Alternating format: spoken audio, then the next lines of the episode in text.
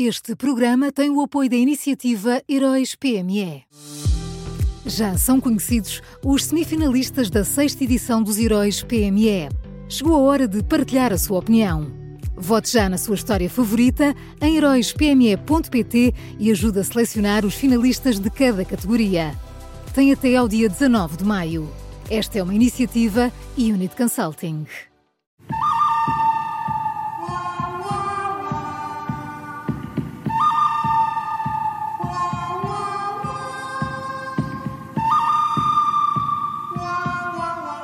E começa agora uma nova edição do Bom, Mau e o Vilão da Rádio Observador, sempre com Miguel Pinheiro. Olá, Miguel, bom dia.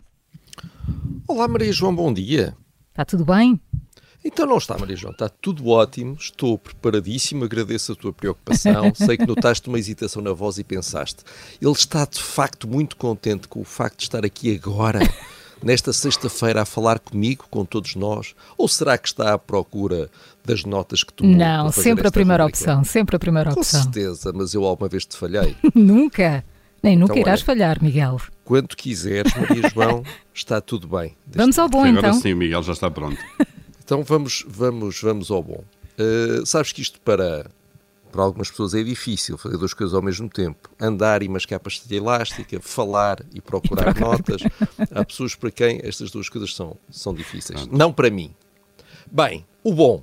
Olha, o bom é o Presidente do Supremo Tribunal uh, de Justiça, uh, Henrique Araújo, falou ontem sobre uma ideia que anda a circular por aí de criar uma nova hipótese de recurso no sistema jurídico português. Uh, o chamado recurso de amparo. Lembro-me bem disto dos tempos da Faculdade de Direito de Lisboa. É um recurso que permitiria apelar ao Tribunal Constitucional em decisões de última instância.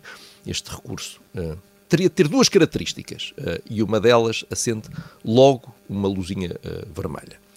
a primeira característica é esta: ser invocada uma violação de direitos, liberdades e garantias. Uh, e aqui está tudo bem. Uh, mas a segunda característica uh, é a seguinte: estar em causa uma questão de importância fundamental pela sua relevância jurídica ou social. eu não sei se estou a perceber, mas seria mais um recurso que, naturalmente, não existia para um pobre que rouba, rouba um saco de pão, essa irrelevância jurídica e social, mas estaria à disposição eh, de erguidos poderosos que alegadamente cometem crimes de grande relevância uh, jurídica e social. Uh, quando tomou posse como Presidente do Supremo, Henrique Araújo disse logo que em Portugal havia recursos a mais e que e que permitem prolongar alguns processos indefinidamente, uh, e disse que era possível acabar com alguns deles sem pôr em causa as garantias de defesa. Uh, uh, se não conseguiu fazer isso, e de facto não conseguiu ao longo do seu mandato, ao menos que impeça a criação de mais possibilidades de recursos que só servem para atrasar ao máximo a aplicação da justiça. Mas isto prova também que a criatividade não, não tem limites, não é? Ainda há quem se lembre, quem consiga eh, criar, pelo menos eh, na, na ideia, recursos eh, judiciais. Enfim. É, parece, parece que temos poucos. Então o bom é o Presidente do Supremo Tribunal de Justiça, Henrique Araújo, e quem é o mau, Miguel?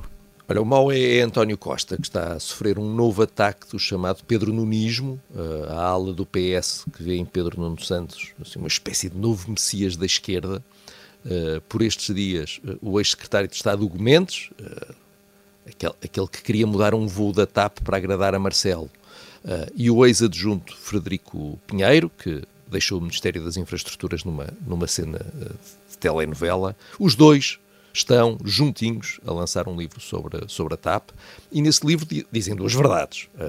a primeira é que António Costa tem tido uma posição zigue-zagueante sobre a privatização da companhia. Acho que chamar-lhe zigue-zagueante até é, muito simpático. Uh, e a segunda coisa que dizem é que se Pedro Nuno Santos ainda fosse ministro, esta privatização, esta privatização da TAP seria muito mais difícil. Uh, e o que nós constatamos é que neste momento o Pedro Nunismo já trata o primeiro-ministro uh, e ainda líder do PS como pertencendo ao passado. Uh, já estão a preparar uh, o próximo, eh, e isso vai colocar cada vez maiores dificuldades à ação política de António Costa. Eh, as coisas mudaram e só vão piorar à medida que se aproximar o final deste mandato e o tempo passa muito depressa. É, e entretanto, como vemos, Pedro Nuno Santos vai formando a sua comissão de honra, não é? É, vai estar calmamente. Bom, e quando, mas ó Paulo, mas quando, Quando o, P, o António Costa olhar à volta e perceber que uma parte muito substancial do aparelho do PS já está a tratar do futuro, eh, vai começar a perceber a pouco e pouco que, que é preferível começar a fazer as malas. Miguel, só fica a faltar o vilão. Olha, o, o, vilão é o SNS. Eu, eu, eu, eu, ontem estava à procura de temas para hoje eh, e passei por uma notícia com este título. Amadora Sintra e Hospital de Penafiel com restrições no serviço de urgência de obstetrícia e ginecologia. E eu li isto e, sinceramente, uh, passei em frente. Pensei, uh, estou sempre a falar uh, sobre isto, não vou estar aqui a repetir-me, já bem basta a transtejo. mas depois, ao fim de uns segundos, voltei atrás, porque de facto nós não podemos permitir que isto se transforme em algo normal.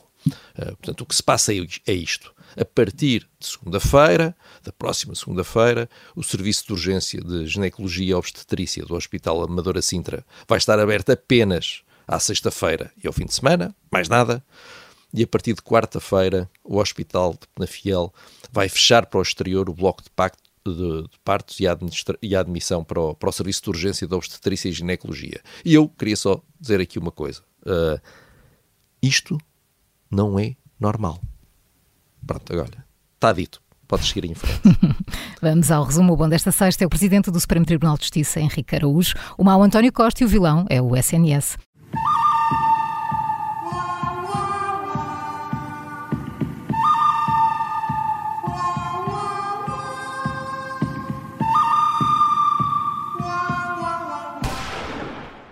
Este programa tem o apoio da iniciativa Heróis PME.